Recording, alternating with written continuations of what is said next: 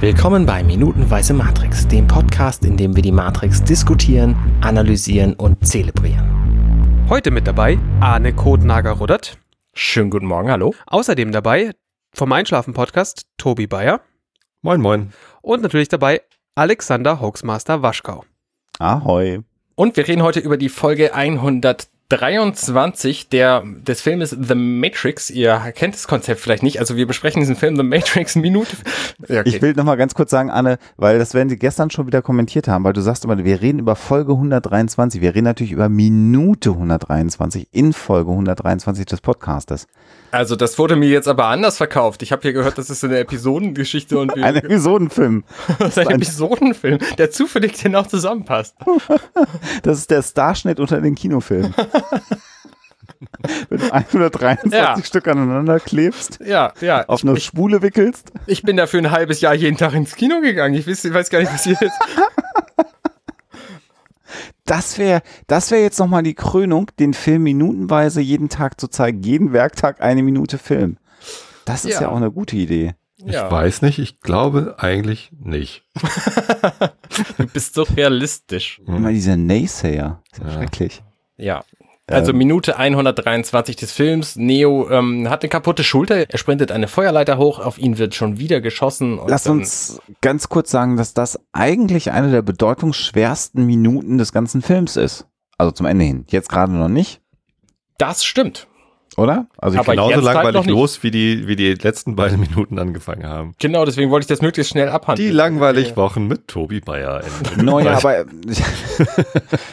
ja, aber wie er Klar. da jetzt diese, diese Treppe hoch äh, läuft, was ich da sehr geschickt äh, finde an der Sequenz, wo du von oben nach unten filmst, diese Leiter ist, und das finde ich relativ clever gelöst. Der Kameramann ist eigentlich statisch, aber der wackelt an der Kamera. Das ist das Star Trek Acting.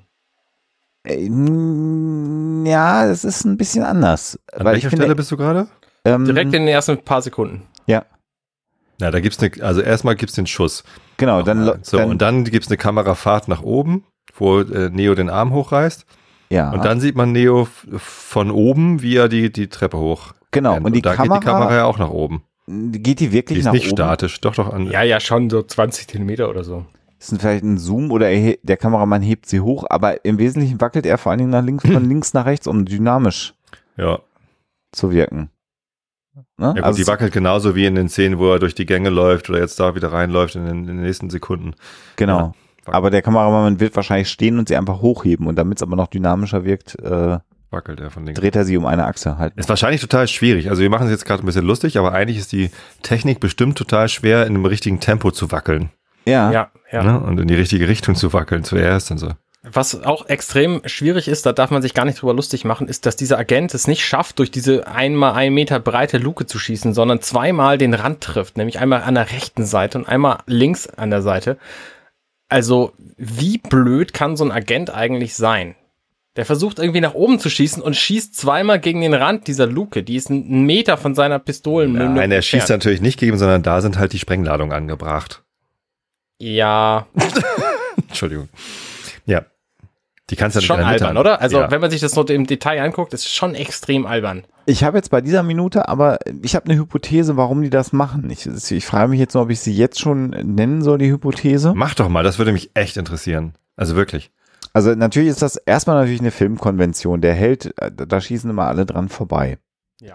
Jetzt ist es ja hier gerade besonders brunstdumm, wie er da einfach vor diese Metallplatte davor schießt. Also wirklich einmal, also Arne sagt es natürlich völlig richtig. Was hier aber passiert natürlich am Ende, ist, dass du langsam als Zuschauer die Erwartung hast, naja, ist eh gleich vorbei der Film, wenn du so auf den Tacho guckst auf deinem Arm. Und natürlich werden sie ihn nicht erwischen. Ist ja völlig klar, dass er nochmal den Ausgang hin, hinkriegt. Und genau mit dieser Erwartung des Zuschauers wird er hier dann maximal gespielt weil eigentlich in einer Sequenz, wo du gar keine Dynamik mehr erwartest, ist es dann mit dem Vorbeischießen halt vorbei. Und ich weiß gar nicht, ob das jetzt äh, absichtlich ist, dass nochmal noch mal dreimal dargestellt wird, wie bescheuert sie daneben schießen, damit das eine Mal, wenn sie gleich treffen, eindrucksvoller ist. Hm. Halte ich für ziemlich weit hergeholt. Also ja, ich, ich glaube, ich verstehe, wo du worauf, worauf du hinaus willst. Das ist Eine interessante Theorie, äh, dieses, äh, die Verfolger sind so schlecht, so zu übertreiben, dass man halt wirklich, also so, so wie es mir ja auch ging, ich habe halt nur noch darauf gewartet, dass diese alberne Verfolgungsjagd endlich zu Ende geht. Mhm. Ja, und damit der Überraschungseffekt, der dann kommt am Ende dieser Minute, umso mhm. größer wird. Ja, kann sein. Aber was hätten sie denn sonst machen sollen? Also, ja, ja.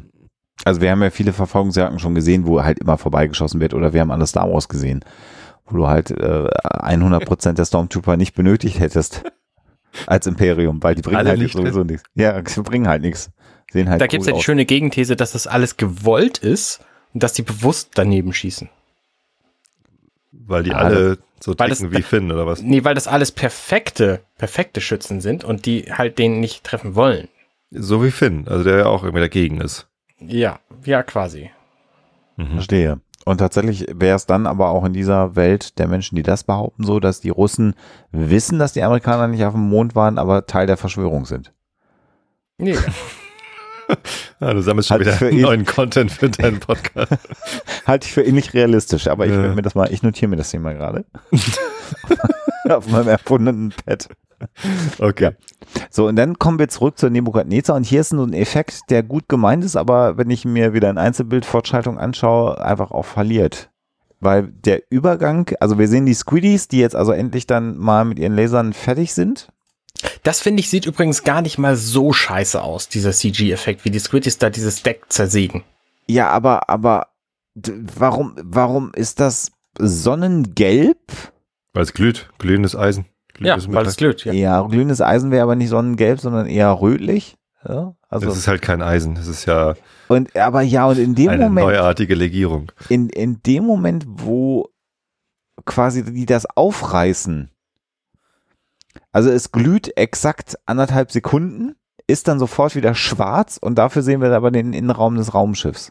Das ist, das stört mich. Wisst, wisst ihr, was ich meine? Mhm. Das ist ja natürlich super nitpick. Genau, die, die Schweißnaht vom, die Laserschweißnaht glüht noch so. Das orange, sieht so ein bisschen wie so ein Magieeffekt aus, ja? Also das Glühen geht mir viel zu schnell weg. Und dann reißen sie es auf und das, ja, stimmt, ist weg. Das ist so. War mir noch nicht aufgefallen. Nö, du hast es ja wahrscheinlich noch nicht in Einzelbild von Nee, ist richtig. Wozu ich genau, gerade ja. wieder zwinge. Ist ganz schön schlecht. oh mein, mein, ich bin so froh, dass meine Tochter hier nicht dabei sitzt, weil äh, die ist jetzt 15 ja. und die, die kann so überhaupt nicht auf alte Filme. Und alte Filme sind alle die, die mir gefallen. Also alle, alle von vor 2015. das sind alles alte Filme. äh, in, in der die CGI immer schlecht ist. Und tatsächlich, also äh, ich habe äh, letztens probiert, mit ihr zusammen Matrix zu gucken und äh, sie war dann müde und ist irgendwie ins Bett gegangen, weil sie es, ich glaube, sie fand es auch langweilig. Es war morgens um elf, oder? Nee, es war abends um acht und es war irgendwie so, ach nee, äh, so nach, nach zehn Minuten ich weiß gar nicht, bei welcher Stelle wir waren, aber das fand sie dann irgendwie langweilig. Ich glaube, das ist äh, eine gute Bestätigung dafür, warum es gut ist, dass ich keine Kinder habe, weil ich glaube, ich würde meinem Kind, wenn es nach zehn Minuten bei Matrix schlafen geht und sagt, das finde ich doof, wahrscheinlich drei Monate Hausarrest oder so geben. Es ist eine schwierige Situation gerade. nee. Das ist schon irgendwie auch hart, ja. ja. Aber klar, mein Dad mag halt auch das Unsorgtheater gerne gucken. Ja, das gucke ich ja auch noch Ganz gern, gebe ich zu. Aber also. Du bist ja auch fast ein Jahr älter als ich. Noch das älter also als auf, okay. Ja. Ähm, wie kommen wir da jetzt wieder zurück? Also 99 Squiddies äh, können Laser schweißen, ohne dass es lange glüht. Genau. Ja. Und genau. kommen dann in die Nebukadnezar rein. Und das finde ich auch sehr schön, dass hier nochmal auch dem letzten Volldepp im Kino ja. sowohl äh, durch eine Schrifteinblendung Warning, Hull Breach äh, mitgeteilt wird, oh, die Hülle ist gebrochen, als auch Tank nochmal sagt, they are inside. Sie sind also, drin, ja. Nicht, dass irgendwer im äh, Kino äh, jetzt nicht verstehen, äh, verstanden hätte, dass die Squiddies im der Nebuchadnezzar sind. Also sie, es wird etwas aufgerissen, sie kommen irgendwo rein, Hull Breach und dann wird gesagt, they are inside. Betonung durch Wiederholung.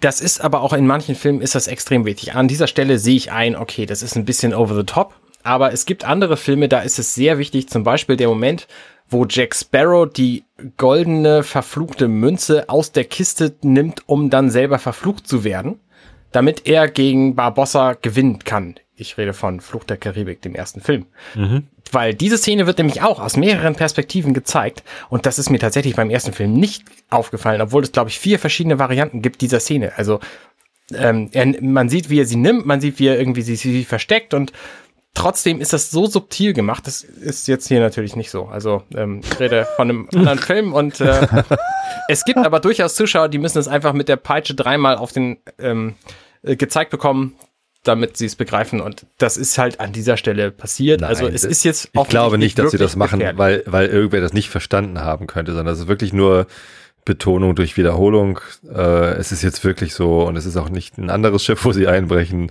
Es ist irgendwie, ne, es ist ernst. Es ist wirklich ernst und Neo sollte sich beeilen. Genau, das ist die, die einzige ähm, Aussage dieser Szene. Auch diese Tatsache, dass, dass Trinity dann über ihm steht, nach oben guckt und ganz panisch zu ihm sagt, schneller, Neo.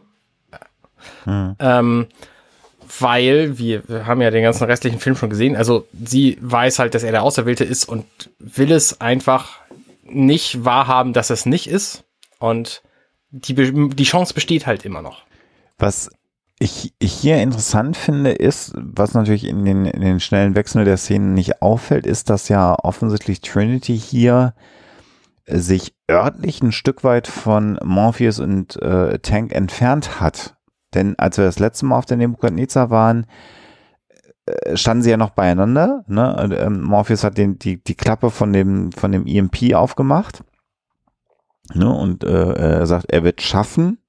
Und offensichtlich ist die Konsequenz aus diesem, aus diesem Dialog und der Frage, schafft es Neo oder schafft es Neo nicht, für Trinity die Konsequenz gewesen, sich dem Körper rüber, von, ja. von, von, von Neo zu nä nähern und äh, Tank und Morpheus sind geblieben, wo sie auch immer vorher waren. Ähm, ist mir äh, was ja in den späteren Minuten auch nochmal wichtig wird, ist die Frage, ähm, er hat zwar gerade äh, den Stöpsel hinten im Nacken stecken, oh. aber äh, funktionieren eigentlich seine, seine Sinnesorgane noch? Also kann äh, funktionieren seine Ohren? Kann, kann er hören, was sie sagt? Mhm. Das wird, glaube ich, nie geklärt über diesen Film hinweg. Das ist ja auch so die Assoziation zu Koma-Patienten oder so, ne? Wo es immer wieder die, die Überlegungen gibt. Ja, genau. Die Frage muss man sich hilft. stellen. Ja. Ja. Und dann sehen wir ihn wieder durch irgendwelche Gänge flitzen. Suchzimmer 303.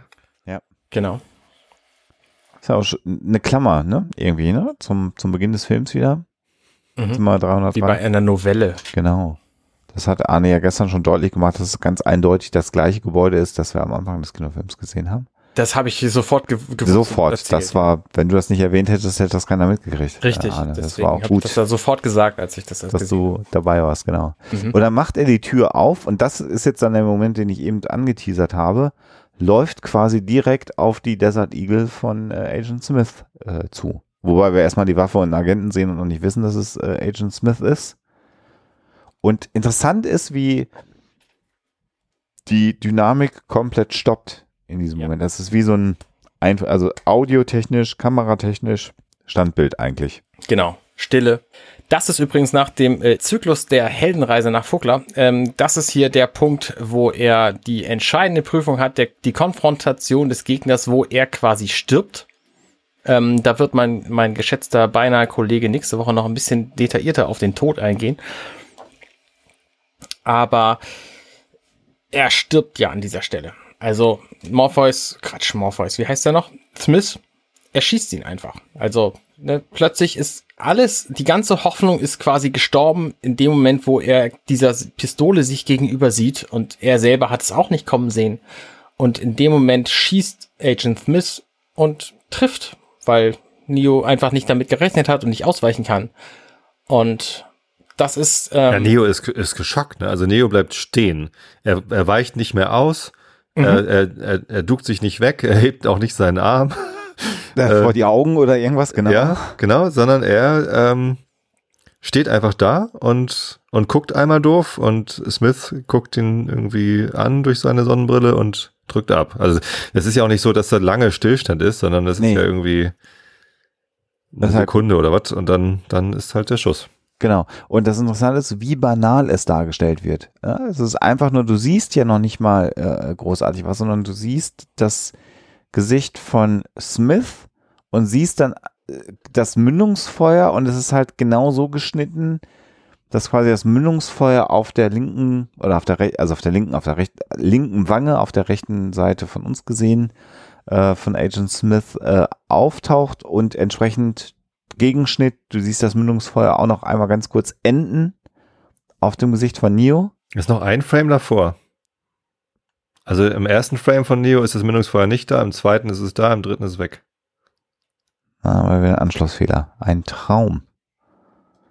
So, dann, also wir könnten jetzt die Frame-Nummer, wenn, wenn Schlingel da wäre, würde er jetzt wieder die Frame-Nummer nennen, aber gut. Ich würde das verweigern, wenn ich da wäre.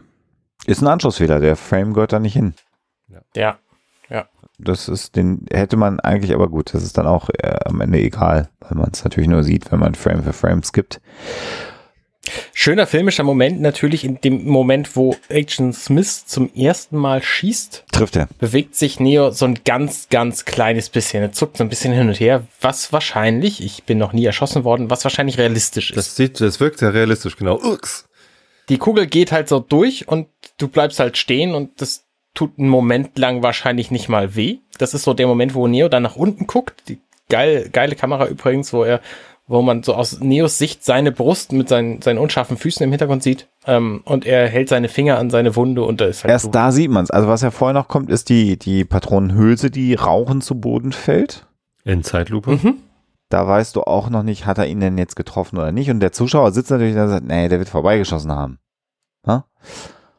Nein. Du Eigentlich. hoffst, aber du Aber hoffst gut. es natürlich. Ja, klar, ja. Und dann genau das, was du beschreibst. Man stellt sich natürlich gleich die Frage, wie kommt er denn da jetzt wieder raus? ja, Weil genau. Richtig. Es ist eben nicht Game of Thrones und die Hauptdarsteller sterben nicht wie die Fliegen. Naja, was man natürlich nicht vergessen darf, es wird da geschossen. Er reagiert, also man sieht so ein bisschen, er wurde getroffen, weil er reagiert ja ein bisschen. Aber man kennt es ja aus anderen Filmen, in der es wird jemand angeschossen und die Person fliegt fünf Meter gegen die nächste Wand. Und das passiert ja gar nicht. Und das passiert einfach nur so ein, so ein, ich habe zur Kenntnis genommen, dass ich angeschossen wurde. Und in dem Moment denkst du, Bam, er ist der Auserwählte, weil er ist einfach fucking unverwundbar. Dann fasst er sich nochmal an die Brust und ist so, ja, das ist schon nervig, dass du mich hier angeschossen hast. Und das hat mich jetzt schon überrascht. Aber er, er geht nicht drauf. Aber dann kommt es halt doch irgendwie anders. Das Geile ist ja auch, dieser erste Schuss hinterlässt an der Wand hinter ihm keinen Blutsplatz. Der zweite aber wohl. Also dann schießt Agent Smith einfach, um sicher zu gehen, weil das erste hat ja offenbar nicht funktioniert, denn er steht ja noch, ähm, schießt einfach nochmal. Und dann wird Neo hinten an die Wand geworfen und bevor er dort landet, landet sein Blut dort. Weil das natürlich dann durch die Kugel dahin projiziert wird, wo diese immense kinetische Energie herkommt, die ihn dann an die Wand befördert, das weiß ich jetzt auch nicht, weil das ist nicht wahnsinnig logisch, aber er taumelt so zurück und landet dann eben an dieser. Was, was was ich gerade überlege, ist, jetzt müsste man eigentlich nochmal mit einem, mit einem Forensiker reden, der auch tatsächlich mit Schusswaffen auskennt und der, der Wirkung von Schusswaffen auf Körper. Das erste ist ja sicherlich ein, ein obwohl, Aufsetzschutz, äh, Schuss wahrscheinlich auch nicht. Also eine gewisse Distanz, das ist aus einem Meter Entfernung, Wahrscheinlich nicht würde ich mal so schätzen, aber nicht aufgesetzt auf jeden Fall. Und ja, es macht dann natürlich keinen Sinn, wenn die Distanz die gleiche ist, was ja uns hier suggeriert wird, dass der erste Schuss äh, die, die Auswirkung hat, die er hat.